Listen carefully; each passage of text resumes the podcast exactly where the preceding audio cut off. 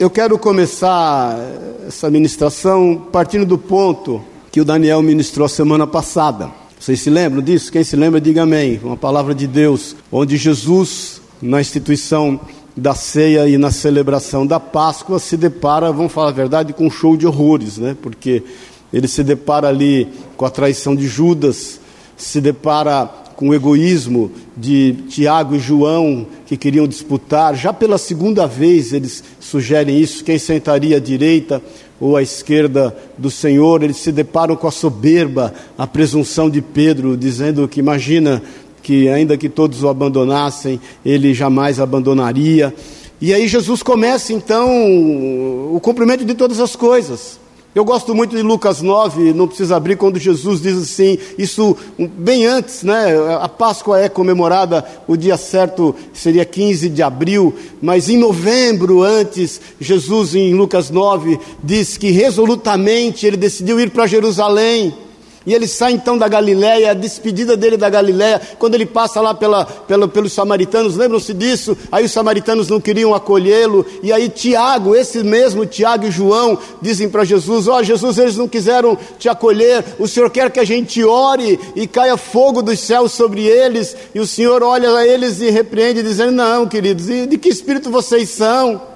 É bem verdade que Jesus, quando chama Tiago e João, não precisa ler, mas no início do chamado lá em Mateus 3, o Senhor chama eles de Boanerges, né? ou seja, filhos do trovão.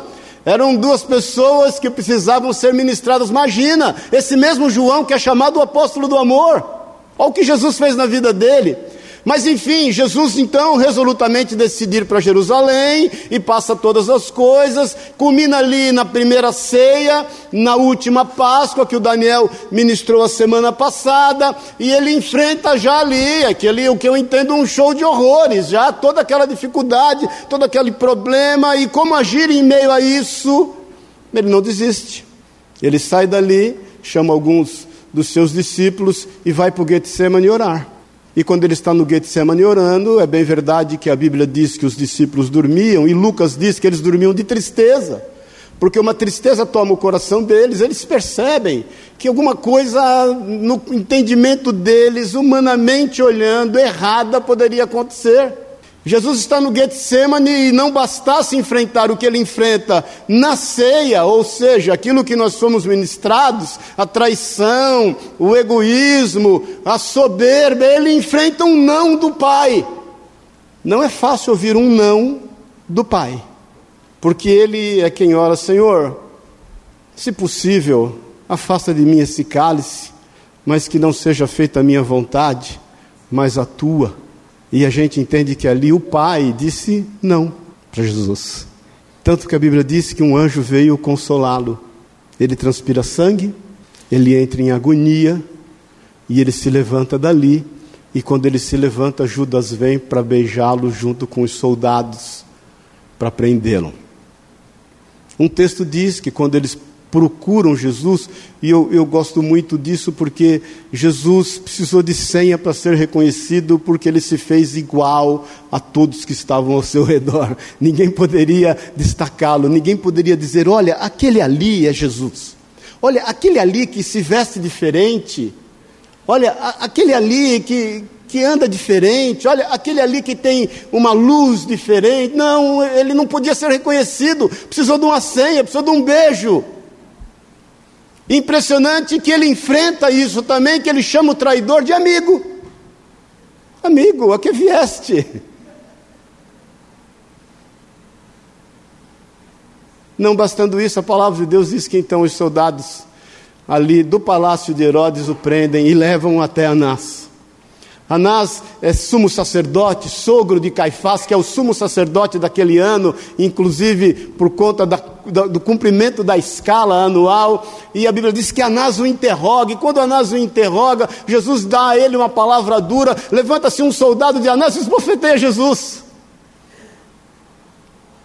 Logo em seguida, então, ele é levado para Caifás. Caifás começa então a interrogá-lo, começa então a assolá-lo. A palavra de Deus diz que Jesus fica quieto, ele fica bravo com aquilo. A palavra de Deus diz que então eles Eu não gosto de pensar muito nisso, mas eles vendam os olhos de Jesus e eles começam a ofendê-lo, começam a cuspir nele, começam a bater nele, dizer assim a ele: profetiza, adivinha quem é que está te agredindo.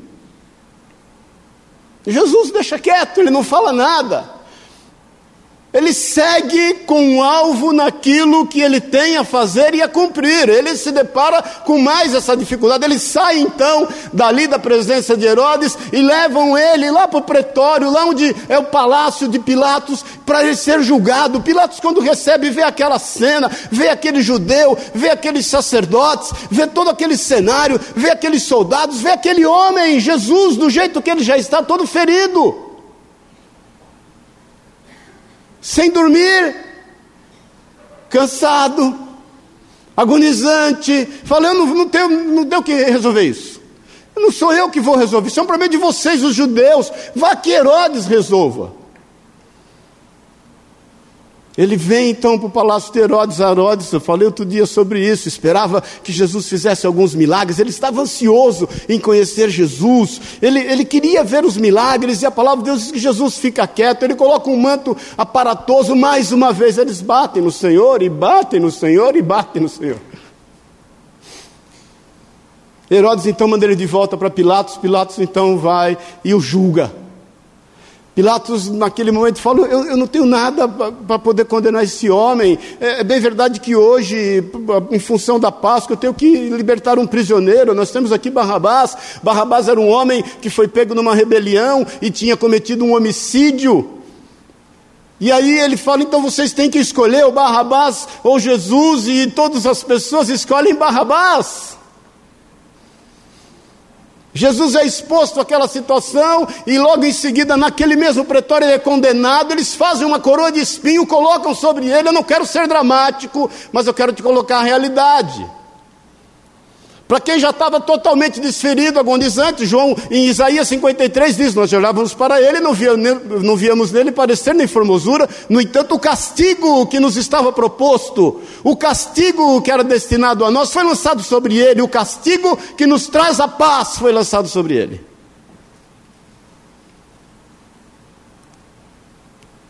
E ali então ele é levado para o Calvário, para o Calvário, para o Gólgota, ali ele é crucificado e é exposto.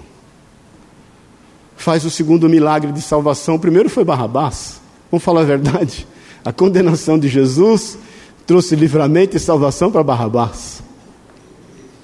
O segundo é aquele ladrão que está ao seu lado que reconhece os seus erros, que não se contamina com aquilo que está ao seu redor, que reconhece Jesus como Senhor e Salvador, que interpela ao outro lá e fala: Olha, nós temos motivo para estar aqui. Ele confessa publicamente o seu delito, o seu erro, o seu pecado, e ele ora e fala: Senhor, lembra-te de mim quando estiveres no teu reino. Jesus fala: Ainda hoje estarás comigo no paraíso. Jesus está ali agonizante, ele ora ao Deus que ele crê e fala: Deus, Deus, por que me desamparaste?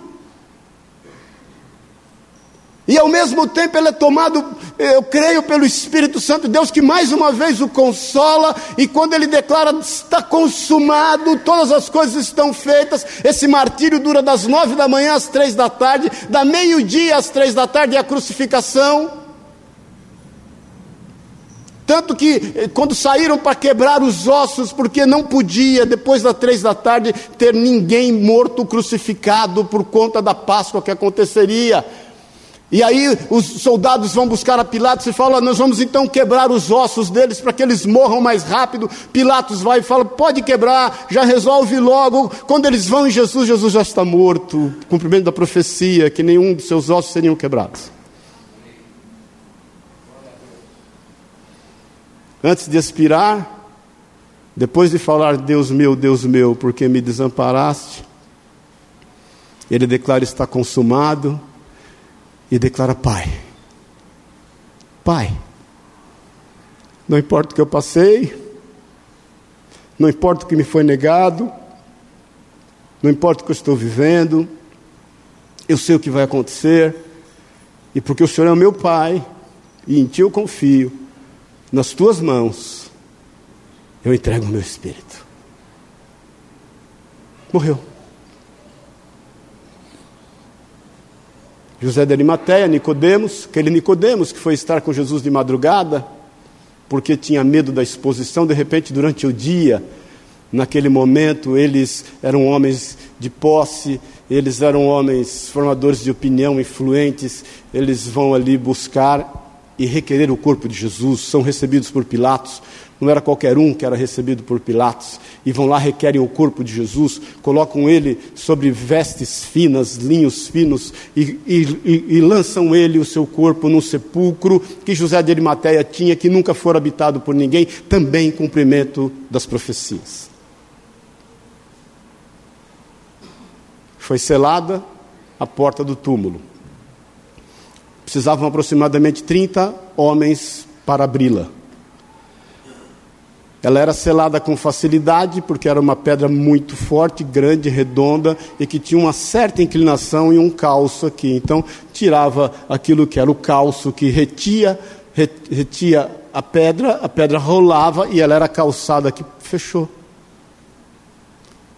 Aí, esse texto que eu quero ministrar com vocês. Em face a tudo isso, não se esqueça que Pedro tinha negado Jesus quando ele está ali sendo interrogado por Caifás. Não se esqueça que Pedro seguia de longe.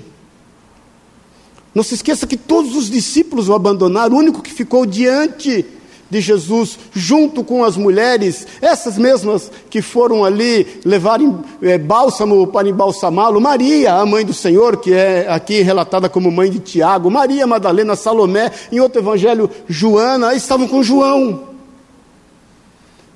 E Jesus, antes de expirar, ele olha para João e fala: Olha, João, eis aí a tua mãe, apontando para Maria, e Maria, eis aí o teu filho. Todos o abandonaram.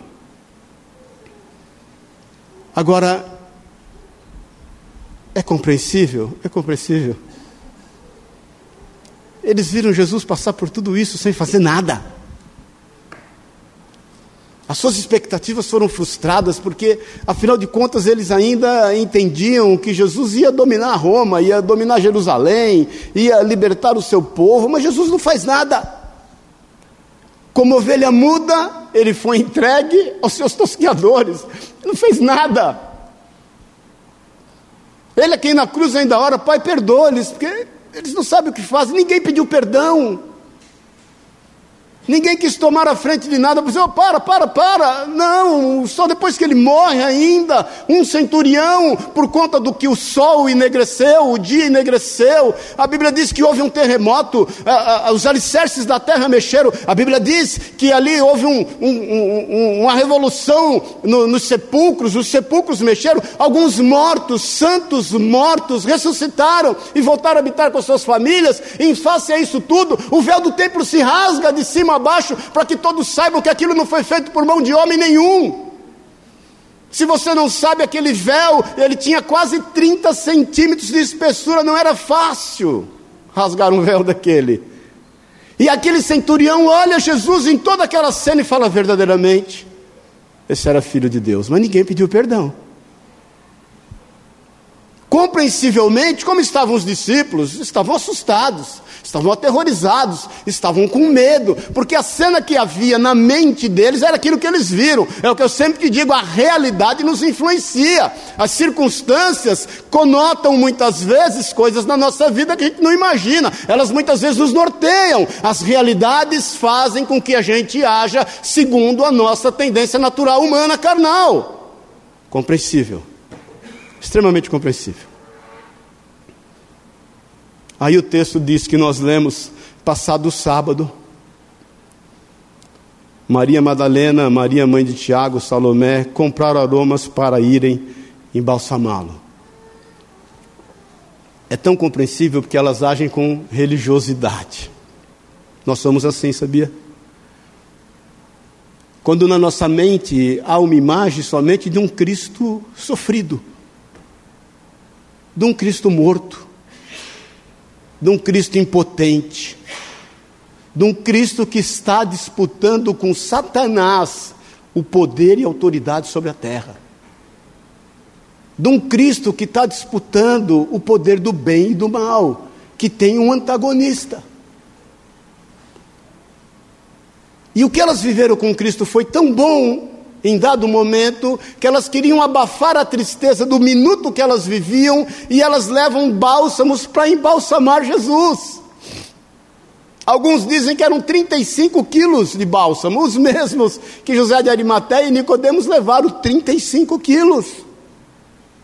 Porque elas queriam preservar o corpo de Jesus. Elas queriam preservar aquilo que elas tinham vivido. Muitas vezes nós somos assim. Vivemos coisas boas com o Senhor. O Senhor nos faz andar.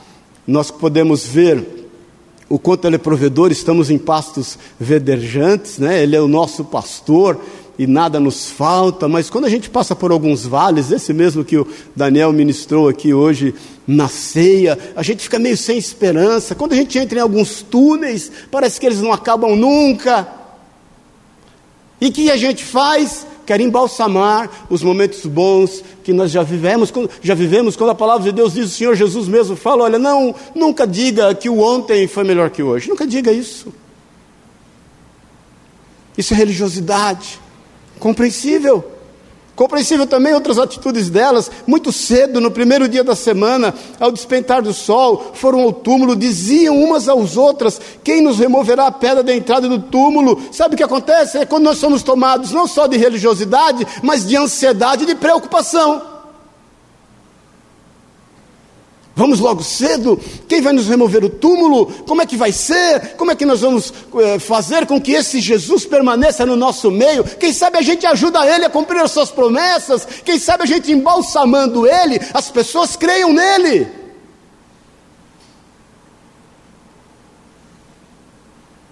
Irmãos, o ser humano é capaz de coisas. Eu estava vendo esses dias é, o filme do Bonnie Clyde, o último que teve agora, do, para quem não sabe, Bonnie Clyde foram dois bandidos que viraram heróis, uma menina de 23 anos e um menino de 24 anos, mil, sei lá, 900, 1800 e pouco, 1900 e pouco, e lá nos Estados Unidos, e eles viraram heróis nacional, nacional. E aí numa emboscada foram mortos, esse, o último que eu vi foi o com, com Kevin Costner, e agora, vi no Netflix. E depois eu fui ler no Google, né? Eu gosto de ver, eu gosto de conferir, gosto de saber da história, gosto de estar no contexto. Eu já tinha né, ouvido falar várias vezes de Bonnie Clyde e tudo, já tinha visto muitas coisas. Mas aí eu vi no Google que quando eles morreram, algumas pessoas queriam tirar parte do cor, do, partes do corpo deles. Um queria tirar o dedinho, outro ah, conseguiu cortar o cabelo, outro queria tirar um pedaço, não sei, do corpo do cara e dela, para poder talvez embalsamar e mantê-los de certa forma vivos nos seus corações. Jesus não precisa ser embalsamado. Quando nós queremos manter vivo a esperança de algo que aconteceu na nossa vida é porque nós não cremos no amanhã. Nós nos esquecemos que Ele está no controle de todas as coisas. Não adianta você olhar o seu álbum de casamento e chorar. Você tem que fazer algo para que ele seja renovado. Amém, irmã e irmão. Não adianta você olhar a foto dos seus filhos quando criança e chorar se eles estão apontando qualquer tipo de problema, você tem que fazer algo para que isso seja transformado. Porque senão você está igual aqui, agindo por religiosidade, por ansiedade e por preocupação. Amém, irmãos? Amém, querido. E olhando, viram que a pedra já estava removida, pois era muito grande. Aí elas têm um impacto de uma verdade. Elas se deparam aí, o que aconteceu? Como a cabeça da gente trabalha ao contrário, elas já pensaram o quê? Roubaram Jesus. Roubaram Jesus. Porque a gente é assim, né, irmãos? Você já pensou isso? Você percebeu isso? O Senhor está fazendo milagre e a gente está levando. Eu já falei para você outro dia, né? A gente sempre olha para o que falta, né? A gente não olha para o que tem. A gente olha para aquela prateleirinha que está vazia. Tem um monte de prateleira cheia. A gente olha para o que falta. A palavra de Deus diz e que elas então olhando viram que a pedra já tinha removido e ela era, pois era muito grande, entrando no túmulo, viram um jovem assentado lá direito, vestido de branco, e ficaram surpreendidas e atemorizadas. No Evangelho de João, A Bíblia diz que Maria começa a chorar desesperadamente, dizendo: Roubaram o meu Senhor. Onde vocês puseram ele? Ele, porém, lhes disse: Não vos atemorizeis, versículo 6. Buscai a Jesus, o Nazareno, que foi crucificado, ele ressuscitou, não está mais aqui, vede o lugar que tinha um posto, mas ele dizer aos seus discípulos e a Pedro, a quem vai adiante de vós, para Galiléia. Lá o vereis como ele vos disse, e saindo elas fugiram do sepulcro, porque estavam possuídas de temor e de assombro e de medo, nada disseram a ninguém.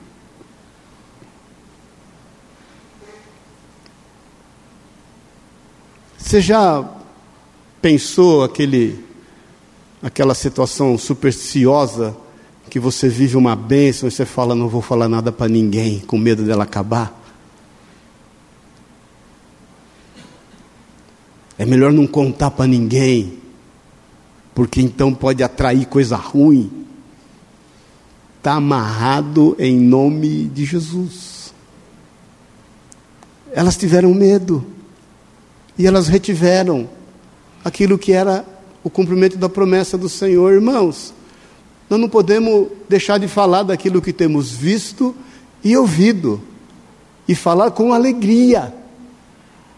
Porque se nós não falamos, é porque nós temos sido tomados por religiosidade, por ansiedade, por preocupação, por medo, e nós não estamos crendo no milagre que está diante de nós e estamos achando que ainda é problema. É quando você está no túnel e você vê uma luz lá no fim daquele túnel e você pensa assim: é um trem vindo. Com certeza ele vai passar por cima de mim, quando na realidade é realmente uma luz no fim do túnel. Havendo ele ressuscitado de manhã cedo, no primeiro dia da semana, apareceu primeiro a Maria Madalena João conta essa história com mais detalhes, depois você confira lá, na qual expelira sete demônios, e partindo ela foi anunciá-lo, aquele que tenha sido companheiro, aqueles que tinham sido companheiros de Jesus, se achavam tristes e choravam, esses ouvindo que ele vivia e que fora visto por elas, não acreditaram. Sabe por quê, irmãos? Porque a cabeça deles, o coração deles, a mente deles, ainda estava lá quando Jesus foi preso, quando Jesus foi amordaçado, vendado, quer dizer, foi ultrajado, foi caminhar de um canto para o outro, debaixo de humilhação, quando lhe colocaram uma coroa de espinhos, quando ele foi crucificado, e deixa eu te falar, crucificado nu. Jesus não foi crucificado com aquela aquele paninho que a gente vê, ele foi crucificado nu porque era a única forma de todos verem que ele era um judeu, porque viam o seu membro circuncisado, e ele não podia se dizer, porque o, o, o, Pilatos mandou escrever Jesus Nazaré, rei dos judeus, e os sacerdotes diziam: não, não, não escreva isso, escreva, ele disse que é Jesus de Nazaré, rei dos judeus. E aí Pilatos falou: O que eu escrevi está escrito e vai ficar assim. E aquilo era vergonha para os judeus. Mas a cabeça deles estava ali naquela cena. E eu quero te perguntar: a tua mente, no dia que nós celebramos a ressurreição de Jesus, está em qual cena? Porque você anda triste, amargurado, pressionado, ansioso, preocupado? Por que, que você está vendo alguns milagres e não tem reconhecido eles como grandes milagres do Senhor, pensando sempre o que mal agora vai acontecer? Porque não é possível, a coisa está indo tão bem que alguma coisa errada tem que acontecer aqui para apimentar a relação. Em que domingo nós estamos? Ou da ressurreição de Jesus, ou da sua entrada triunfal uma semana antes em Jerusalém, passando por tudo que ele passou. Onde é que parou a sua vida? Paz do Senhor. Aonde parou a sua vida? Aonde está parado os teus sentimentos? Nas tuas derrotas? nos teus medos, nas tuas amarguras, na tua solidão. A tua vida parou quando você ouviu um não de Deus um dia? Quando Ele não permitiu que fosse feito do jeito que você achava que era bom? Tua vida parou ali? Você ainda vê foto do teu casamento e chora? Você ainda vê foto dos seus filhos e chora? Você ainda passa em frente a lugares que você foi feliz um dia e chora? Você ainda passa em frente de lugares em que você foi bem sucedido e chora? Eu conheci uma senhora uma vez, ela já até faleceu e ela teve muito dinheiro e quebrou, quebrou, quebrou igual arroz de terceira. E ela trabalhava comigo. E um dia eu fui visitar um cliente com ela. E aí ela abriu a carteira para pegar não sei o quê, e, eu, e ela ficou mais quebrada que arroz de terceira. Ela tinha dois cartões, que logo que ela abria a carteira aparecia, dois cartões. Um American, um American Express, baludo lá, um, e um cartão de carro BMW. Eu falei para ela, querida, você tá bonita agora no pedaço? Tá de BM e tá com cartão? Ela falou, não, o cartão tá bloqueado faz anos. E o carro já vendi não sei quanto tempo. Eu falei, e anda por quê com isso? Diz para mim. Quer impressionar quem? Quer enganar quem? Ou nós entendemos que as coisas velhas já passaram e tudo se fez novo? Ou irmãos, deixa eu te falar, nós não vamos celebrar nunca a Páscoa e a ressurreição de Jesus. Nós nunca vamos viver e andar em novidade de vida. Porque a gente não vai estar entendendo aquilo que Deus tem a fazer. E eu já estou terminando, eu, só quero te posicionar mais um pouco, porque a Bíblia diz que Jesus então, ele aparece ali às mulheres, existem dez relatos da aparição de Jesus nos 40 dias que ele ficou na terra após a sua ressurreição, mas enfim, ele aparece ali a Maria Madalena, aparece aos 11, ele, eles não acreditam. Depois ele vai lá em Lucas 24, no, no caminho de Emaús, buscar aqueles dois discípulos que se afastam de Jerusalém, lembram-se deles? Depois ele aparece uma terceira vez.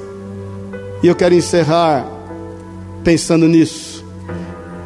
Vai em João 21, por favor.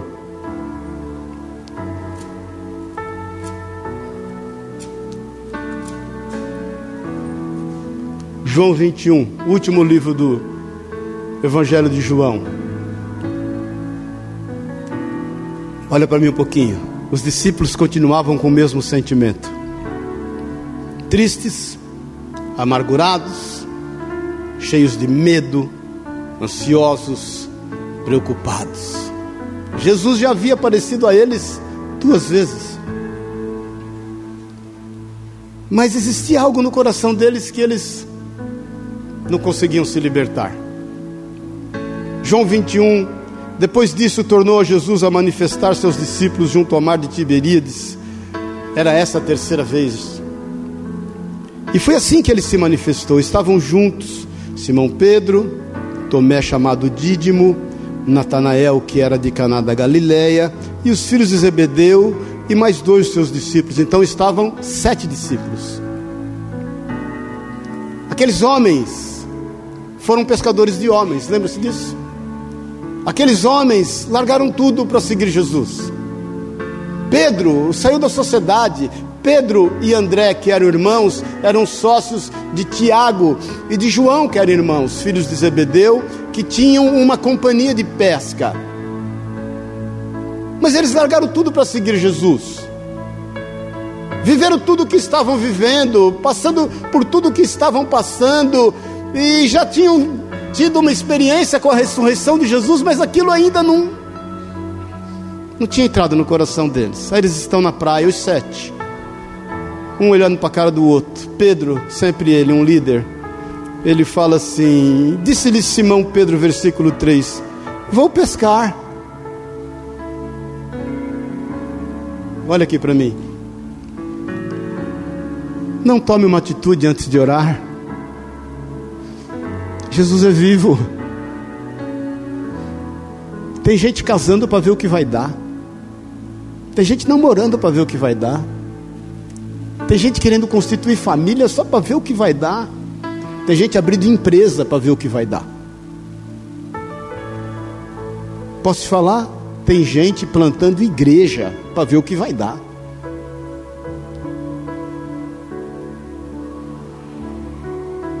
Jesus é vivo.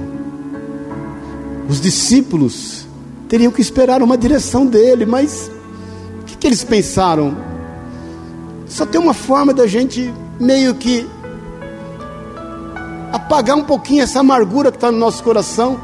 Vamos fazer aquilo que humanamente a gente sabe fazer, aquilo que um dia já nos trouxe alegria, que nos distraiu. Irmão, a gente não trabalha para distrair, a gente trabalha para ganhar dinheiro, paz do Senhor para gerar emprego, para ter objetivos na vida. Nós não podemos fazer uso do nosso trabalho para matar tempo. Quem entra no mercado não sabendo o que vai comprar, volta com o carrinho vazio para casa. Então eles não sabiam o que faziam. Quem entra numa pista e não sabe o, o, o propósito e o objetivo, vai andar a vida inteira e não vai chegar a lugar nenhum. E aí eles resolvem ir pescar junto com Pedro. Vou pescar, disseram-lhe os outros, também nós vamos contigo. Saíram e entraram no barco. E naquela noite, o que, que aconteceu? Nada apanharam. Sabe o que é isso, irmãos? Desculpe te avisar. Os nossos projetos humanos são falhos.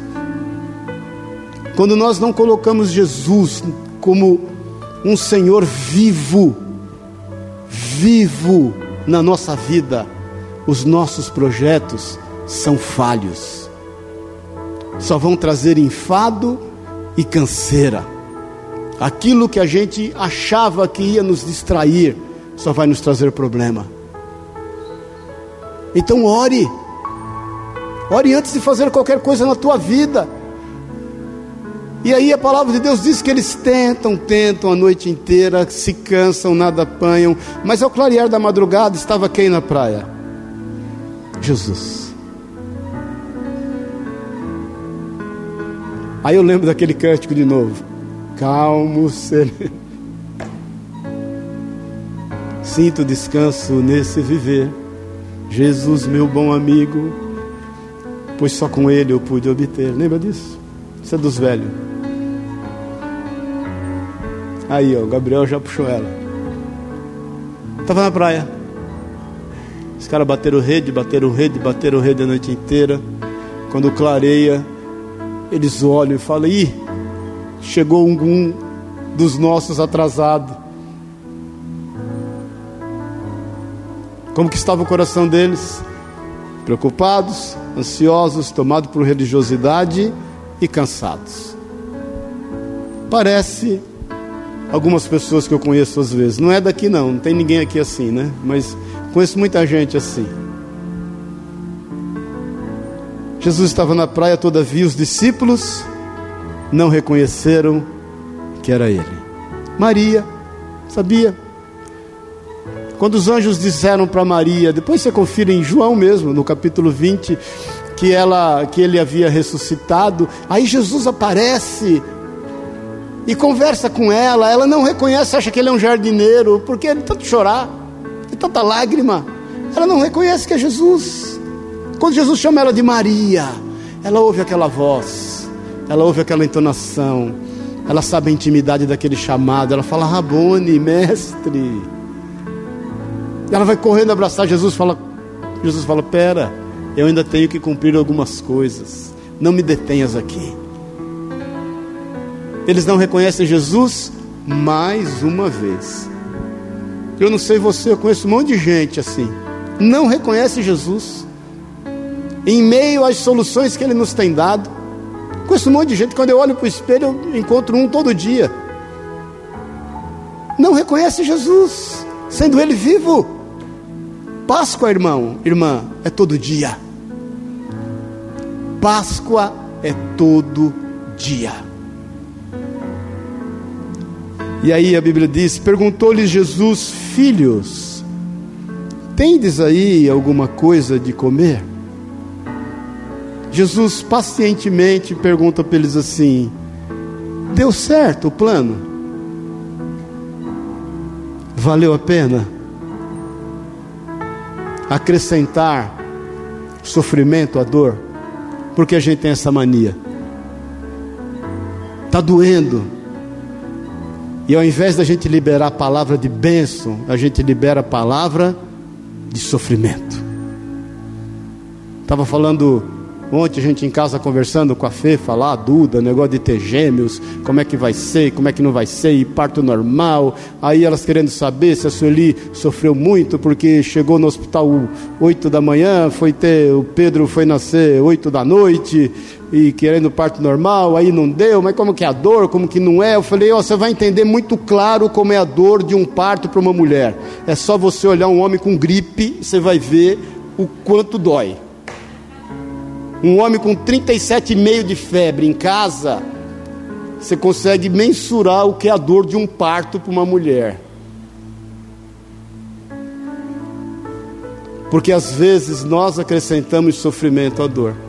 Então Jesus olha para eles e fala: valeu a pena, deu certo. Não é um olhar de condenação nem de cinismo, mas é um olhar de reconhecimento.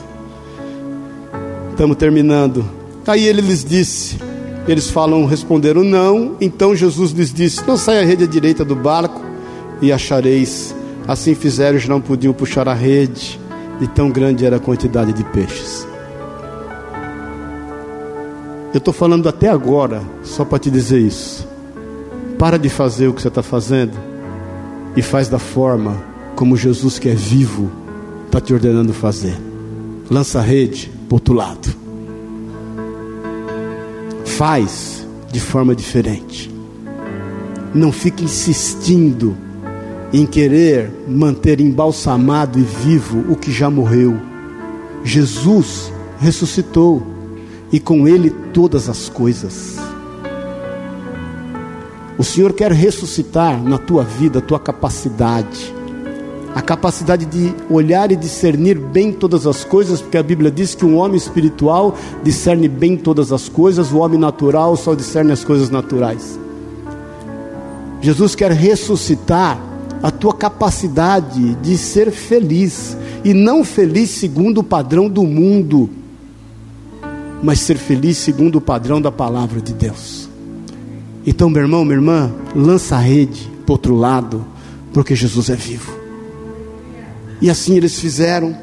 A palavra de Deus diz que quando eles fizeram isso já não podiam puxar a rede, tão grande era a quantidade de peixes. Aquele discípulo a quem Jesus amava, sabe quem é esse? João.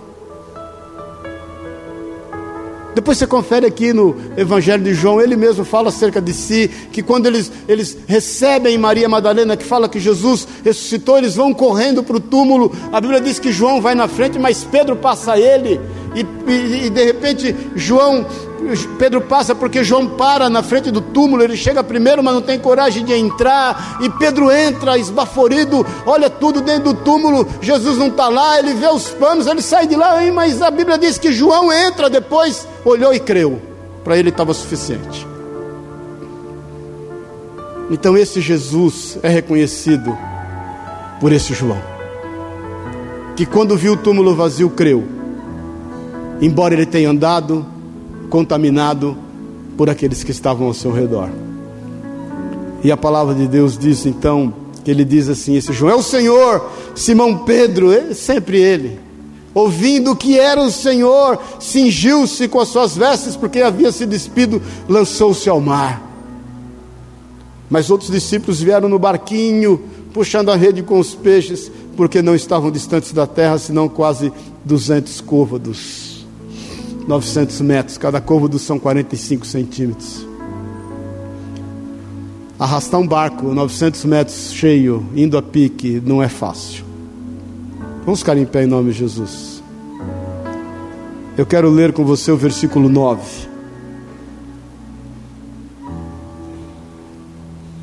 Põe o 9 aí, por favor. Ora, antes de você ler, olha aqui para mim um pouquinho. Lembra do cenário todo. tudo que estava na mente e no coração deles, mais o cansaço daquela noite, mais a decepção e mais o que eles então passam a ver. Ora, ao saltarem em terra, mais os 900 metros do barco cheio, quando eles saltam em terra, viram ali brasas e um peixe posto em cima deles, delas e pão. Põe o versículo 10, por favor. Disse-lhe Jesus: Trazei alguns peixes do que agora apanhastes. E o 11. Então Simão Pedro no barco e entrou, entrou Simão Pedro no barco e puxou a rede para a terra cheia de 153 grandes peixes. E apesar de serem tantos, a rede não se rompeu. Jesus é vivo. E eu quero te dizer que Ele tem para você muito mais do que aquilo que você possa imaginar. Quando você pensa que está indo, Ele já foi e já voltou. A mesa já está posta. A provisão já está disponível. A palavra já foi cumprida. Antes que você pense, e queira falar, Ele já sabe o que você quer falar. Antes que você deseje, Ele já filtrou o teu desejo e já cumpriu e supriu o cumprimento do teu sonho. A mesa já está posta. Jesus é vivo. Por quem? Porque andeis ansiosos por tantas coisas. Então, nesta manhã, em nome de Jesus, eu quero que você saiba que o Senhor tem uma pesca maravilhosa para a tua vida, todo dia. Todo dia. E que você saiba que, por maior que seja essa pesca, Ele tem estruturado a tua vida para que você não se corrompa, para que você não se rompa, para que você dê conta de administrar a bênção que Ele te deu. Eu quero que você, em nome de Jesus, nessa manhã, celebre a vida e a ressurreição de Jesus, mas celebre sabendo que aquele que começou a boa obra é fiel para terminá-la. Celebre sabendo que as coisas elas já passaram. A Bíblia diz que ele fala em, em Isaías 43: Eis que eu ponho um rio no ermo, um rio no deserto. Eu trago coisas novas, coisas que ainda não vieram à luz. A palavra de Deus diz que não subiu aos seus ouvidos, os seus olhos não viram as grandes, não subiu ao seu coração, os seus ouvidos não ouviram, os seus olhos não viram as grandes e maravilhosas coisas que o Senhor tem a fazer no meio de nós. Ele diz que Ele é poderoso para fazer infinitamente mais do que pedimos ou pensamos. Então, o desafio desta manhã, sabe qual é? Lança rede. Lança rede como você nunca lançou na tua vida. Lança rede em lugares que você nem imagina. Fale do amor do Senhor a quem quer que seja. Declare que Ele é vivo em função de uma experiência que você tem, não em função daquilo que você tem ouvido por boca de homens, mas em função de uma experiência que você tem com Ele na sua vida. Você não precisa de curso, seja lá o que for, embora sejam bons esses cursos para poder falar que Jesus é vivo, porque Ele é vivo. O desafio de hoje na tua vida, viva com plenitude o que o Senhor tem para ti, e se esqueça do que passou, porque o Senhor tem muito mais para fazer na tua vida. Amém, querido. Amém. Feliz Páscoa. Jesus é vivo. Nós nos comovemos, nos emocionamos quando entendemos aquilo que ele passou. Mas nós nos alegramos quando sabemos que ele está no meio de nós. Ele está aqui. Eu quero que você feche os teus olhos por um instante. E comece a perceber. Perceba. Ele está aqui. Ele está aqui. Ele te escolheu para fazer morada do Espírito Santo. Ele está aqui. Ele está aqui para te receber com provisão. Nesse primeiro dia da semana. Ele está aqui para testificar no teu coração que seja qual for a sua necessidade, Ele já está em tudo pronto. A mesa já está posta. Ele está aqui, Ele está aqui para te abraçar. Rebaxere cantalas. É Ele quem te abraça. Isso é pessoal íntimo. É você com o Senhor. É Ele que nesse instante te acolhe, te põe nos seus braços, que fala aos seus ouvidos: vai tudo bem, está tudo dando certo. Eu estou no controle de todas as coisas. Eu sou o teu Deus que falo contigo. Vai tudo bem. Vai tudo bem. Descansa.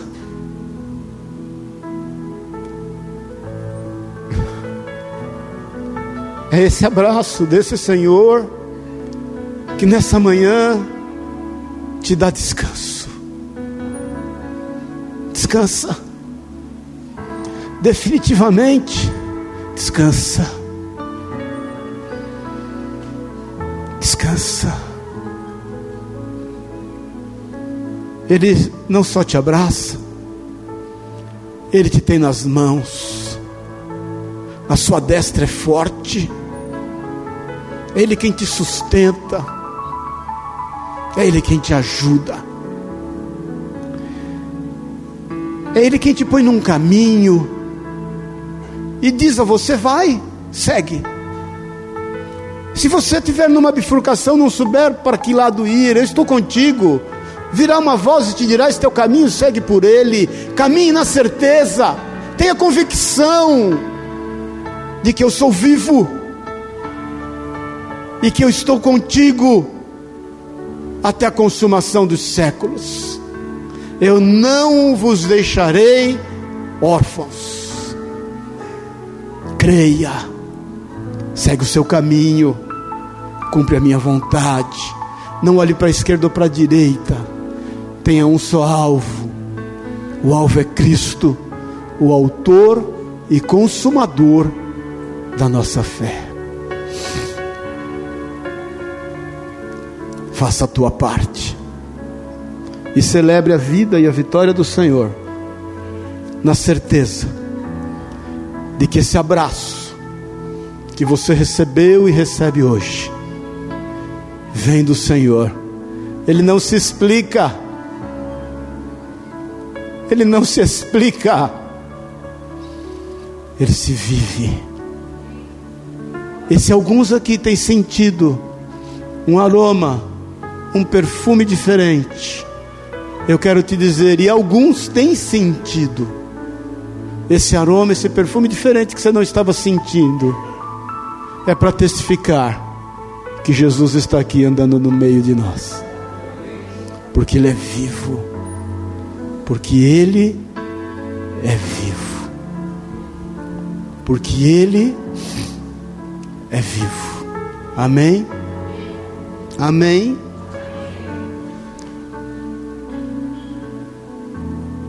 Você foi abraçado por Jesus? Então segue a tua vida, porque Ele está contigo.